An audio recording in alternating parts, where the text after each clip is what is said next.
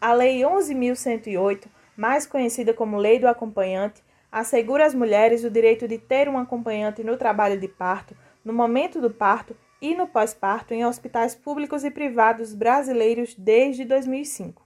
Trata-se de um direito da mulher de possuir um atendimento seguro e de confiança, pelo qual possa se apoiar não apenas na equipe médica, como também em sua família, seja em seu companheiro ou em outra pessoa de sua escolha.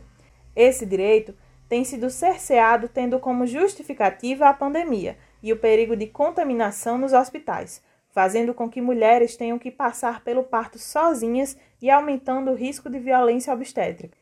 Esse é o nosso tema de hoje: violência obstétrica na pandemia. Eu sou Camila Tuênia e você está ouvindo o Saiba Mais Podcast.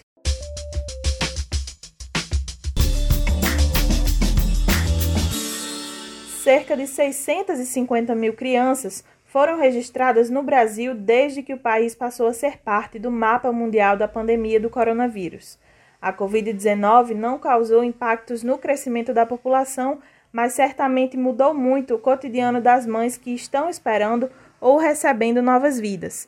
Além do medo de infecção, o risco de ocorrências de violência obstétrica tem aumentado através do não cumprimento da lei do acompanhante, que assegura às mulheres o direito de ter um acompanhante em todos os momentos que envolvem o parto. O descumprimento dessa lei fez com que a pedagoga Charlize Dantas entrasse na maternidade Divino Amor, em Parnamirim, Rio Grande do Norte, para ter seu bebê sozinha. A ela, várias negações. Nem a doula que a acompanhou durante a gestação pôde entrar, nem o próprio pai da criança. Na entrada do hospital, meu esposo já foi impedido de me acompanhar, pelo menos na, na recepção para fazer o internamento, ele teve que ficar lá fora. É, o porteiro foi, foi grosso. Na, quando eu cheguei para fazer o internamento, né, a recepcionista também foi muito estúpida, grossa, solicitando documentos que eu não, que eu não havia sido orientada para levar. Também teve o caso que eu não considero do, que o meu plano de parto assim foi respeitado Embora o médico que me atendeu disse que ia tentar respeitar ao máximo e não foi. Eu não tive o contato assim pela pele que estava no meu, no meu plano de parto. É, tive as minhas mãos, as minhas, os meus braços ficaram presos, não ficaram livres para poder segurar o meu bebê. No último dia da que eu, que eu saí de lá, nós fomos expulsos praticamente, porque quando eu estava no, no, no alojamento, esperando o meu esposo, chegar, né, para me organizar para a gente sair. Momentos depois, ele chegou e momentos depois veio, é, veio um, o vigia dizendo que, aos gritos, gritando lá na porta do alojamento, dizendo que tem acabado a visita. E aí meu esposo foi falar com ele, dizendo que a gente já estava se organizando para sair, e ele disse que não, que ele teria que ir embora. Então ele foi falar com a assistente social e a, e a mesma disse que não teve, não teve acordo né, pediu que ele se retirasse.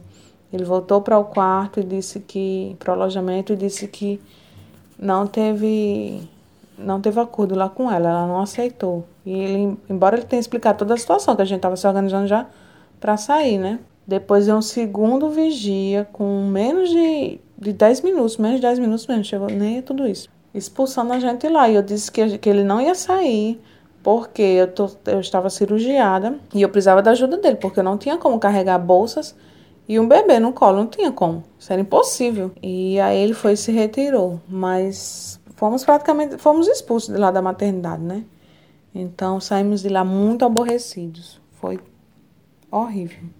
A negação do direito ao acompanhante impacta diretamente nas condições do parto e da vinda do bebê para a mãe. No caso de Charlize, isso lhe causou não só uma experiência ruim em um momento importante, mas também danos psicológicos que são tratados até hoje. Na gestação, eu tive, eu tive muita, muito suporte bom, graças a Deus. É, como eu relatei, eu fiz fisioterapia obstétrica, né? Tive acompanhamento da, da minha da doula, Carol Soares. E também tive um acompanhamento, por orientação do meu fisioterapeuta, tive um acompanhamento com a psicóloga, né? Então, antes de, de imaginar que essa loucura toda da, da, da pandemia, de, de, de restrição, em hospital iria acontecer, eu já fazia um acompanhamento para trabalhar a ansiedade, assim, as fases da ansiedade na gestação, né? Então, no segundo trimestre, eu comecei a, a fazer essa terapia, esse acompanhamento. Então, quando foi se aproximando na, das, das últimas semanas que chegou essa novidade, né, de que não poderia ter é, a, o acompanhante, né, na, na maternidade, pelo menos na que, eu, na que eu fui atendida, né, e tantas outras coisas. É, eu, eu tive um apoio muito grande da, da minha psicóloga Josi, que a, até hoje ainda trata, conversa muito comigo, né? Inclusive até para eu é, é, aceitar mais essa a, essa a forma como aconteceu meu parto, né? Como eu disse, eu esperava, eu me preparei para um parto normal, mas aí no final, por uma indisposição, eu penso assim, por uma indisposição da equipe, né? A, o parto foi conduzido de outra forma. Então eu cheguei a pensar que é, eu não tive um parto assim, né? Não tive um parto. Para mim foi uma cirurgia onde meu filho foi tirado, pronto, né? E ela vem trabalhando muito isso comigo, muito mesmo. E o apoio assim, o apoio dessa dessa profissional, da psicóloga tem sido fundamental para eu conseguir superar, né? As as decepções, as frustrações, né, que foi esse período e também a ansiedade por por estar tá vivendo nesse momento de, de dessa dificuldade na nossa saúde, né? E isso era um medo grande que era outro medo grande que eu tinha também, era de estar no hospital ali e me contaminar, meu, meu filho também ser contaminado, e até meu esposo também, né, quando chegasse lá para nos ver. Então, isso era um, um medo, assim, que, que eu tinha terrível, né? Isso foi um dos, um dos pontos também que aumentou absurdamente o meu, é, a minha ansiedade, né? O meu nível de ansiedade. A dificuldade em ter o direito ao acompanhante assegurado é uma situação que deixa mulheres mais vulneráveis à violência obstétrica em hospitais e maternidades. A doula Karine Alves, da Associação Potiguar de Doulas, nos explica o porquê. Por que, é considerado uma violência obstétrica quando a presença do acompanhante ou da doula é negada? A humanização preconiza, tem um tripé, que ele fala sobre protagonismo da mulher, que o parto é um evento social, porque ele vai englobar uma equipe multidisciplinar, né? Para estar tá acompanhando essa mulher. Essa mulher pode ter a escolha do obstetra, pode ter um enfermeiro obstetra, pode ter um fisioterapeuta, pode ter uma doula, ela pode ter várias pessoas, cada um com o seu papel fundamental no processo, fazendo parte disso tudo. É, e a família, né? É, o companheiro, o pai do bebê, é, mãe, pai, né? Os avós do bebê, enfim. Então, várias pessoas podem é, estar cercando, rodeando esse processo do gestar e do parir e que uh, uh, toda e qualquer ação, intervenção que seja baseada em artigos científicos, né, que tenha uma base científica por trás. Então, quando a gente vai falar da negativa da presença do acompanhante ou da doula, a gente está quebrando o protagonismo da mulher, porque se a doula e o acompanhante é de escolha da mulher, por que, que ela não. Se ela, se ela tiver essas duas pessoas negadas, a gente está desrespeitando um desejo dessa mulher, uma vontade dessa mulher. Então a gente, você vai considerar aí uma violência justamente por conta disso. A Secretaria Estadual de Saúde do Rio Grande do Norte publicou no último dia 22 de maio uma nota informativa em que afirma que, abre aspas, nas maternidades, orienta-se que o acompanhante permaneça junto à gestante durante o trabalho de parto normal, como vem sendo preconizado pelas normas do Ministério da Saúde, Fecha aspas. A portaria afirma ainda que nas internações em maternidades e serviços pediátricos, a presença de acompanhantes é facultada à capacidade do serviço ter estrutura para manter as distâncias mínimas entre os leitos e a dependência de prestação de cuidado tanto à gestante quanto à criança.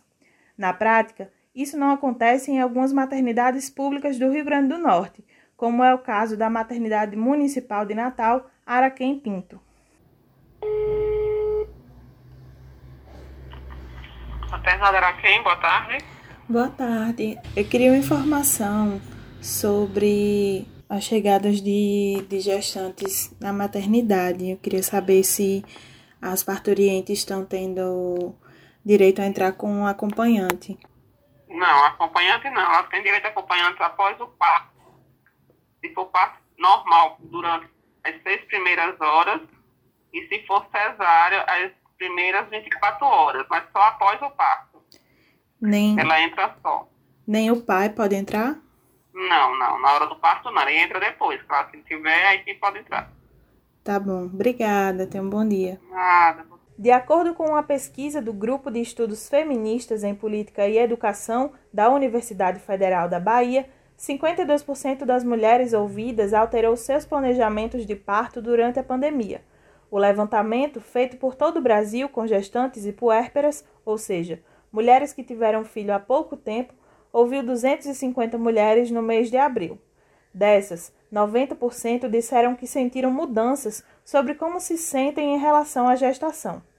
O medo de ficar sozinha em uma maternidade e a vontade de manter o plano de fazer o parto de forma natural fez com que a dona de casa, Thaís Dino, desse início a uma vaquinha online para fazer seu parto em casa.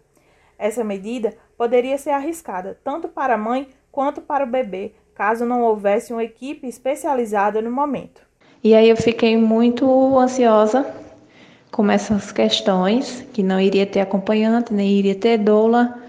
E até então é, eu estava disposta a chegar com, com a lei e conversar com assistente social, diretoria da maternidade. Fui uma vez na maternidade do Divino Amor, que seria minha maternidade de referência, já que eu moro em Parnamirim, e conversei com a assistente social, mas não teve nenhuma posição favorável. É, expliquei a situação e ela também expôs a situação do ponto de vista da maternidade. Procurei também o pessoal da direção, mas infelizmente não consegui contato com ninguém. Era uma sexta-feira e até então eu não consegui conversar com ninguém porque não tinha uma pessoa presente para falar comigo da direção da maternidade. Então é, eu acabei não voltando mais da maternidade e aí também aconteceu que foi foi uma notícia que um bebê de quatro horas de vida, se não me engano, na maternidade Santa Catarina, na zona norte de Natal, havia chegado a óbito e o é, laudo dizia que a criança tinha morrido por Covid-19, sendo que a mãe, após a morte do bebê, testou e testou negativo pro pro coronavírus. Então, ninguém sabe como que essa criança veio ter esse contágio. Ela também chegou a fazer um teste depois e deu negativo novamente. Então, essas coisas já me deixaram bem receosas. E aí eu comecei a conversar novamente com meu companheiro sobre a questão do parto domiciliar, só que infelizmente a gente não tinha recurso para pagar o parto domiciliar. E aí foi que surgiu a ideia de fazer um, uma vaquinha com amigos e familiares. E aí deu super certo e graças a Deus a gente conseguiu é, receber a nossa bebê aqui em casa no dia 25 de abril. Ela está hoje com um mês e quatro dias. Uma em cada quatro mulheres já sofreu violência obstétrica durante sua vida, de acordo com a pesquisa da Fiocruz Nascer no Brasil de 2014. Esta forma de violência está nas práticas que negam o direito da mulher, como gestante, de ter uma gravidez, um parto e um pós-parto com segurança dignidade, respeito e autonomia, tanto para si quanto para o seu bebê. A Organização Mundial de Saúde recomenda que mesmo as mulheres com infecção por Covid-19 têm direito a uma experiência de parto segura e positiva. A OMS recomenda que a mulher tenha um acompanhante de sua escolha, acesso a estratégias de alívio da dor, mobilidade no trabalho de parto e escolha da posição de nascimento, além de comunicação clara pela equipe da maternidade. A preconização do órgão de saúde mostra que a pandemia causada pelo novo coronavírus não deve ser motivo para que mulheres tenham seus direitos já tão frágeis desrespeitados, mas que, em vez disso, tenham um cuidado empático, tendo em vista toda a aflição que permeia esse momento. As mulheres que sentirem seus direitos lesados devem entrar em contato com a Secretaria de Saúde, com as ouvidorias dos hospitais ou das maternidades. Bom, esse foi o nosso Saiba Mais podcast dessa segunda-feira. Acompanhe o nosso portal e as nossas redes sociais para se manter bem informado. Roteiro e apresentação: Camila Tuênia. Edição de áudio: Julienson David. Apoie o jornalismo que te representa acessando saibamais.jor.br assine. Até a próxima!